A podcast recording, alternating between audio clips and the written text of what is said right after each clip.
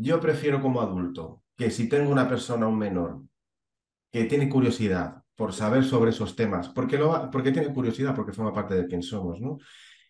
Y, y, le puede llegar la información de muchísimas maneras, porque le va a llegar por la propia curiosidad, ¿no será mejor, te pregunto, que yo lo trate en casa de una manera mucho más real y mucho más natural, sin esperar a que la información se descontrole según en qué sitios? Más autoterapia que nunca, más rebeldes que nunca. 12 minutos para compartir y proponer otras realidades con Yuri Arguinzones y Carlos Ávila, dándole la vuelta a los paradigmas educativos que nos han contado. Muy buenos días, feliz lunes viernes autoterapios, feliz lunes viernes. Yuri, ¿cómo estás hoy? Carlos, feliz día, feliz día autoterapios del mundo, feliz día Carlos, yo fantásticamente, además así con, con mucho power, porque el tema de hoy, ay, es que ya, me provoca, quiero seguir hablando de eso. Yo creo que el tema de la semana pasada se nos quedó corto, porque al final del episodio se nos ocurrió abrir un melón, que lo abriremos, que vamos, porque te sentimos la necesidad de que sea así, así que creo que todavía tenemos la energía de la semana pasada, así que vamos a hablar hoy de educación y además de algo que es tabú todavía. Así es, vamos a hablar el trimestre de la educación, eh, vamos a hablar acerca de la educación sexual en las escuelas, en la casa, en donde, desde la perspectiva de nosotros los autoterapios, los rebeldes revolucionarios autoterapios, que también es otro tema que nos han pedido en el grupo de Telegram, los autoterapios que ya forman parte del grupo, y si no estás allí, pues vamos, apúrate, pincha en el link de la descripción del podcast y allí lo vas a ver, también lo vas a ver en nuestro perfil de Instagram, autoterapia, el podcast definitivo, todo pegadito, y en el perfil de arroba Carlos Coach. Y arroba una mamá conectada. Así que venga, vamos que no tienes excusa a entrar en el grupo y participar de esta revolución, de este movimiento. Hablar de educación sexual, Carlos, ¿por dónde empezamos? Porque creo Vamos a empezar hoy por el melón para que no nos pase lo de la semana pasada. Vamos a ver. Yo, yo dejo una pregunta. Yo prefiero como adulto que si tengo una persona, un menor, que tiene curiosidad por saber sobre esos temas, porque, lo, porque tiene curiosidad, porque forma parte de quién somos, ¿no? Y, le puede llegar la información de muchísimas maneras, porque le va a llegar por la propia curiosidad. ¿No será mejor, te pregunto, que yo lo trate en casa de una manera mucho más real y mucho más natural, sin esperar a que la información se descontrole según en qué sitios?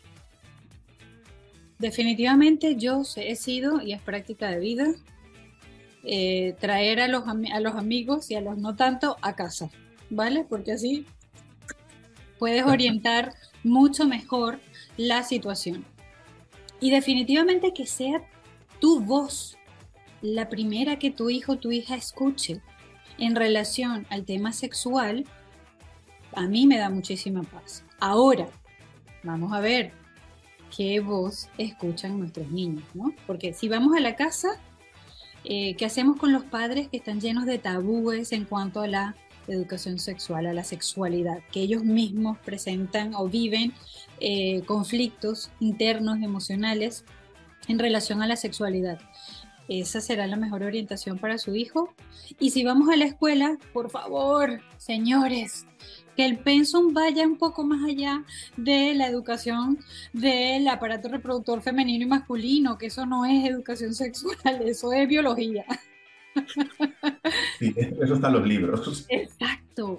La educación sexual va más allá de conocer dónde está el óvulo, el ovario, el, escroto y todo lo demás. O sea, señores, hablamos de ir al fondo, de ir a la profundidad, de ir a la emoción, de lo que representa conocer la sexualidad, de cómo los niños desde tempranas edades pueden integrar la sexualidad como parte de la vida y cuanto más claro sea el mensaje, pues más tranquilos, más felices viviremos la sexualidad. Sí, porque además, primero creo que es fundamental, que es algo que, creo que no se hacía, no sé si se creo que, te dudo que se siga haciendo ahora, que es eh, que te conozcas primero tú, es decir, para luego poder disfrutar de esa sexualidad eh, de una manera sana, vamos a decir, ¿vale? Eh, tendré que saber cómo soy yo, cómo conocerme yo, ¿no? Y, saber cómo, qué, me gusta y qué no, ¿no? La información es fundamental, ¿no? Que, que la, que la manejemos en el sentido de dar una información real. Luego ellos ya investigarán lo que tengan que investigar, pero por lo menos lo que dices tú, que no vaya, que vaya mucho más allá de, eh, pues eso, de la reproducción. Porque además luego eh, entran en juego muchas cosas que hay que tener en cuenta. Que eh, hay que hablar de muchas cosas no solo para, para vivir la sexualidad, sino para luego evitar ciertas cosas que son bastante desagradables, como todas esas enfermedades ¿no? de transmisión sexual, que no es solo prevenir el embarazo, que también, pero hay muchas cosas más.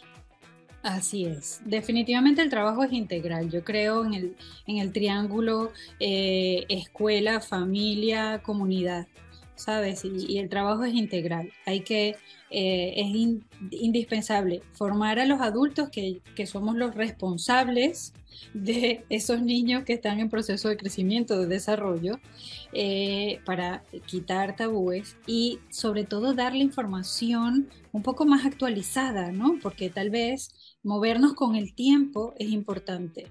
¿Sí? Eh, conectar con el origen también es importante, ¿no? De dónde, de dónde traemos, mejor dicho, la información a nuestros niños, desde dónde se la damos, ¿no? Desde el corazón, desde la mente, con qué sentido, cuál es nuestra intención. Y, mm, y bueno, adelante, que tenemos que seguir educando. El tema de la prevención, esa palabra que tú acabas de mencionar, eh, para mí una de mis palabras favoritas, prevenir no solo el embarazo, educación sexual tiene que ver con integrar la sexualidad en tu vida, tiene que ver con prevención, pero ya no solo del embarazo, prevención de muchas cosas, porque también puede traer consecuencias, no un bebé, sino consecuencias cuando tú no integras bien la sexualidad, ¿qué haces con tu cuerpo? ¿Qué haces con él? ¿Qué permites? Que hagan con tu cuerpo, ¿sí? Un poco por ahí también. Creo que la cosa, de verdad, Carlos, este episodio se nos va a quedar corto. Se nos va a quedar corto, pero porque lo que decimos, porque queremos que el debate realmente esté fuera, ¿no? Nosotros aquí vamos a, poner nuestro grano de arena y si hay que hacer una segunda y una tercera parte, pues evidentemente que se va a hacer. Incluso si tenemos que invitar a alguien que sea experto en esto, eh, probablemente sí que lo haremos con esos episodios especiales mensuales. Eh, es que yo creo que es un tema que, según pasa el tiempo se queda estancado, Yuri. Porque sí hay centros, sí que hay sitios donde se habla de esto, pero son sitios específicos donde hay que llevarlos o donde ellos tienen que ir, tienen que decidir entrar. No se puede vivir la sexualidad desde la vergüenza, no se puede vivir desde un lugar, eh, pues probablemente condicionado por cosas que no tienen que ver con la naturaleza de la persona, sino con otros fanatismos, ¿no? Entonces, eh, qué mejor que se viva de manera natural, porque si yo lo aprendo de manera natural, lo experimentaré desde un sitio mucho más eh, que no me haga sentir culpable, que luego entramos en esas, en esas cosas, ¿no? La culpa, el, el, ocultar, el que sean cosas como oscuras, ¿no? Y yo creo que hay que darle luz porque al final se trata de muchísimas cosas. Habrá gente que lo haga por reproducirse, porque le apetezca eso, porque sea su objetivo en la vida, estupendo.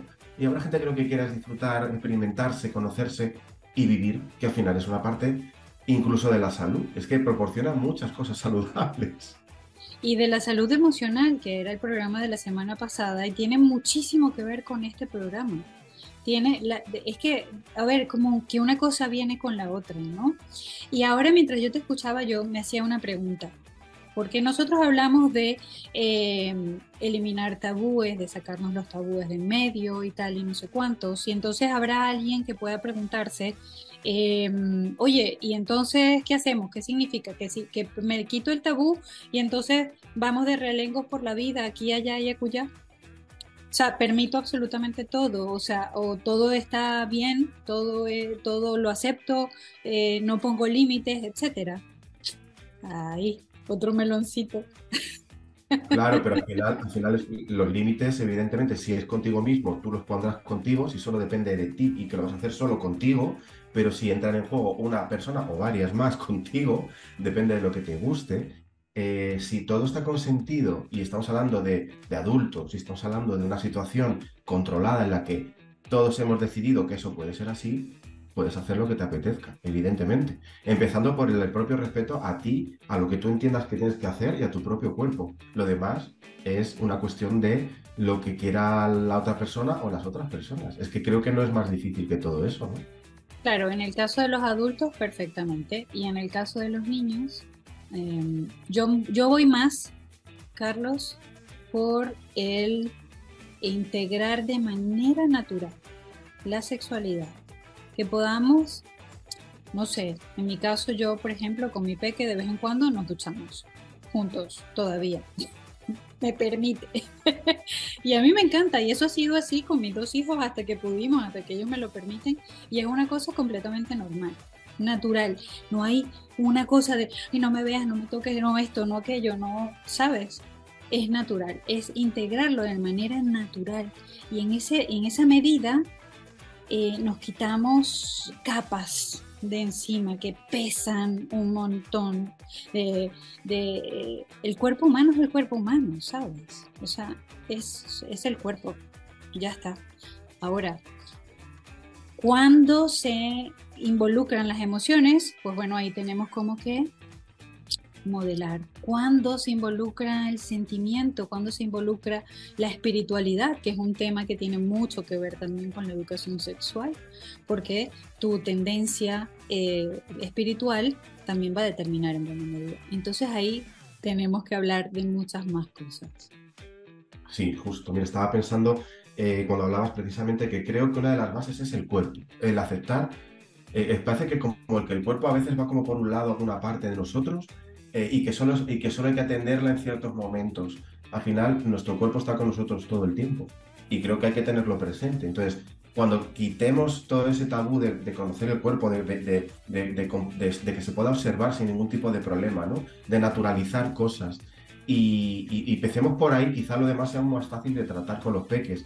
Quiero decir, evidentemente ellos van a poner los límites, porque ellos van a saber cuándo quieren y cuándo no y ahí se va a acabar y ya, mamá, no te duches conmigo porque a mí ya no me apetece. Y Entonces entendemos que ha dado otro paso, pero lo vivirá probablemente desde otro lugar, insisto, porque creo que genera mucha culpa y hay mucha culpa asociada que luego genera muchos traumas. Así es. Y de eso se trata, de evitar los traumas o de trascenderlos, superarlos y de vivir una vida en equilibrio, definitivamente. Bueno, eso es. Melones. Vamos dejando melones abiertos por aquí allá, Carlos. ¿Qué va a pasar con autoterapia? Cosas maravillosas pasan con autoterapia. Para mí siempre es un gusto compartir contigo este espacio. Gracias, gracias, gracias por, por esto, porque aprendemos juntos, aprendo un montón de ti. Gracias al grupo de autoterapios que está activo allí comentándonos y a todos los autoterapios del mundo que escuchan este programa y lo hacen posible. Un abrazo a todos y a todas. Hasta la semana que viene. Para seguir hablando de esas cosas.